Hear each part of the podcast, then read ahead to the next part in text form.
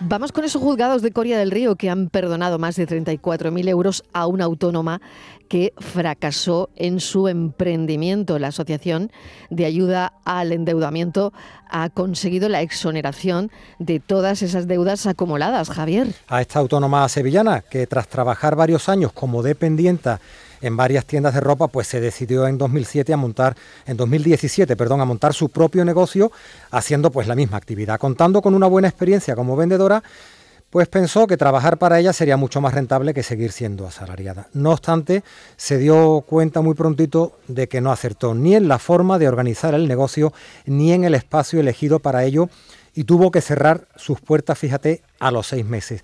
Tras el fracaso tuvo que pedir préstamos para pagar a proveedores y acreedores financieros, pero bueno, ha tenido suerte, está esa ley de la segunda oportunidad.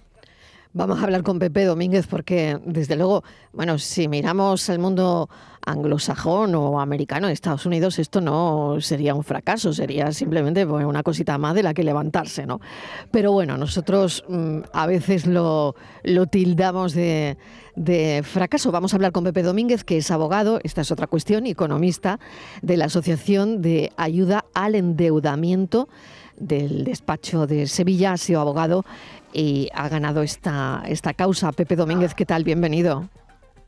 Hola, buenas tardes. ¿Qué tal? Bueno, grosso modo hemos contado la historia de esta clienta suya que montó el negocio, que tuvo que dejarlo, pero que se queda pillada con una deuda de más de 34.000 euros. ¿Cómo han conseguido resolverlo? Vale, pues este caso se ha resuelto, hay que decir antes de nada, en más tiempo de lo que esperábamos, ¿vale? El mismo juzgado de Coria ha sido el que se ha excusado diciendo que no está especializado y que por eso también, y por una carga de trabajo mayor, por eso ha tardado más. ¿Cómo hemos conseguido que pueda empezar de nuevo sin deuda, sin tener que arrastrar estas deudas del negocio? Pues con la ley de la segunda oportunidad. Este procedimiento se aprobó en España en 2015, también siempre tarde, como habéis dicho ya en el mundo anglosajón, este procedimiento no es nuevo y, y se lleva aplicando muchísimo tiempo, el de la bancarrota.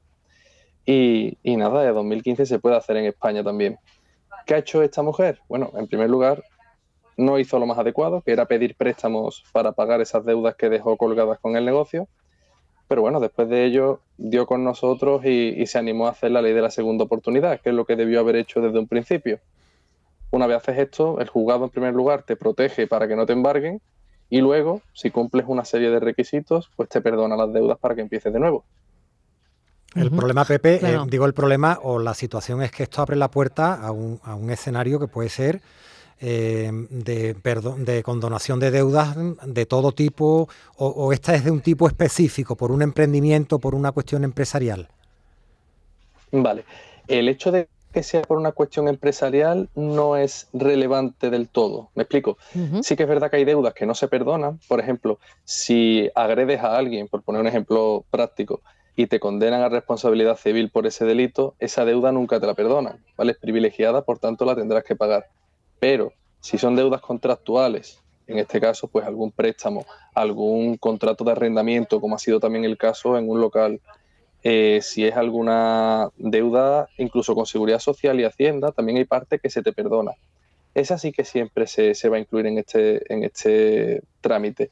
Lo que sí que tener en cuenta no es tanto las causas, que también, sino eh, las condiciones en las que se ha endeudado. Es decir, si esta persona se ha endeudado porque ha defraudado a alguien o si se ha acogido estos préstamos de mala fe a sabiendas de que no los iba a devolver y se demuestra que ha sido así, en ese caso obviamente no te condonan la deuda. Pero en el caso de que fortuitamente no puedas pagarla, sí que acabas, siempre y cuando solicites esto como marca la ley, sí que acabas sin deuda, ¿vale? También hay que puntualizar una cosa. por ejemplo, esta mujer le perdonan la deuda ahora, pero ahora tiene cinco años en los que pudiendo volver a solicitar créditos, no puede volver a pedir la ley de la segunda oportunidad. Eso es, importante. Esto está hecho para que pida una segunda oportunidad, no una segunda, una tercera, una cuarta. No, esa no es la idea. Vale, solo una segunda oportunidad. Otra cosa. Claro. Ella puede, eh, con esta historia, volver a solicitar un crédito para volver a emprender. Pues claro, creo que esto es, claro, esto es importante y significativo, por, justo por lo que decía antes, ¿no? Eh, hay otros países donde, bueno, esto no se tilda de fracaso. Te ha ido mal un negocio, pero tú eres una persona emprendedora y vuelves a intentarlo. Entonces, eh, ¿cómo se queda la situación? Eh, ¿ella puede volver a pedir un crédito para montar otro negocio? Claro que sí, o incluso si quisiera sacar una hipoteca para comprarse una casa, podría perfectamente igual que otro ciudadano, acreditando solvencia y lo que le pida el banco. Pero ella a día de hoy puede montar otro negocio y pedir un préstamo, un crédito ICO o lo que sea, para montarlo. Al final la ley lo que busca es eso, que no se tilde esto de fracaso, sino que sea una puerta a haber aprendido de un cierre de negocio porque no fue rentable anteriormente y que empiece ahora con otro que sí lo sea. Eso aprendiendo al final de los errores que ha cometido. Mm.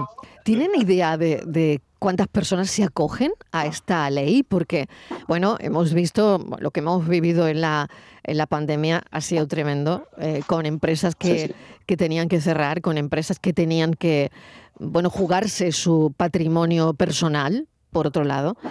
Y cuando ha llegado la hora de devolver los créditos ICO, ha habido empresas que todavía no se habían recuperado. Sí, sí, totalmente. Eh, de hecho, ese fue un punto de inflexión en la ley. Primero, la pandemia, que en un principio sí que redujo mucho el número de concursos por esta eh, moratoria de los créditos y todas estas ayudas cortoplacistas que dio el gobierno en el inicio. Pero claro, cuando se acabaron estas ayudas y todo volvió a la nueva normalidad, los concursos se dispararon. Entonces, eh, pasamos de un escenario donde la ley de la segunda oportunidad sí que había ya gente conociéndola, pero justo después de la pandemia eh, despegaron, en toda España además, ¿vale? Mm.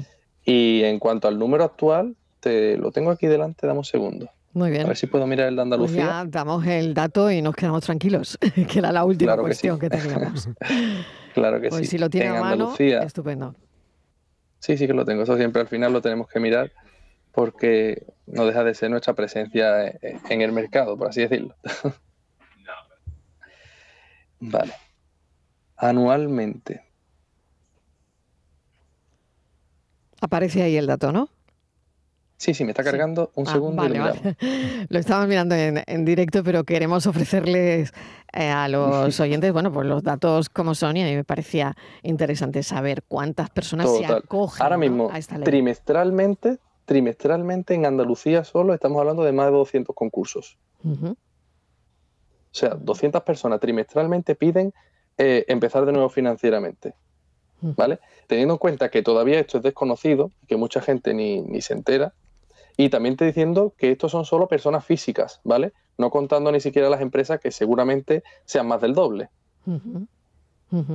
Por tanto, mm, imagínate, si el Banco de España dice que los créditos ICO, por ejemplo, ahora van a entrar en mora más de, pues fíjate, ya estamos en un 10% creo, más del 50% se prevén que no se vayan a pagar como se concedieron. El número de concursos ahora es alto, pero el año que viene mm, ni me atrevería a predecir cuánto van a ser, pero puede doblarse. Pepe, y las entidades, eh, a ver si la expresión es correcta, las damnificadas, ¿no? Los bancos, los que prestan el dinero, se han quedado contentas, van a recurrir, mm, están indefensas ante esta ley. En este caso, el auto de Coria es irrecurrible, ¿vale? Ya se pudo recurrir la conclusión en su día, no se recurrió, entonces no, ya es irrecurrible y tienen que asumirla. La única forma en la que se pueden oponer a esta exoneración es precisamente demostrar que la deudora ha obrado de mala fe. Pero para eso deberían argumentar si existe un antecedente penal en los últimos 10 años, si esta mujer ya se ha acogido a la ley de la segunda oportunidad en los últimos 5, o si ellos han sido perjudicados eh, por alguna ocultación de información que esta mujer ha hecho. Si no son capaces de hacer eso en 10 días, se acabó, ya tienen que asumir y, y, se quedan sin cobrar. Hablamos de entidades de crédito, pero también pueden ser, como ha sido este caso, el arrendador del local, tampoco cobra.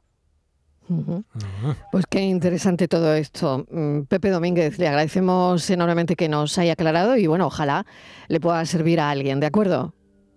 Genial, pues muchísimas gracias. Muchísimas gracias, Pepe Domínguez es abogado y economista de una asociación que, que, ayuda precisamente a las personas que le hayan ocurrido algo parecido. Asociación de Ayuda al Endeudamiento se llama. Muchísimas gracias. Buena tarde. Buena tarde.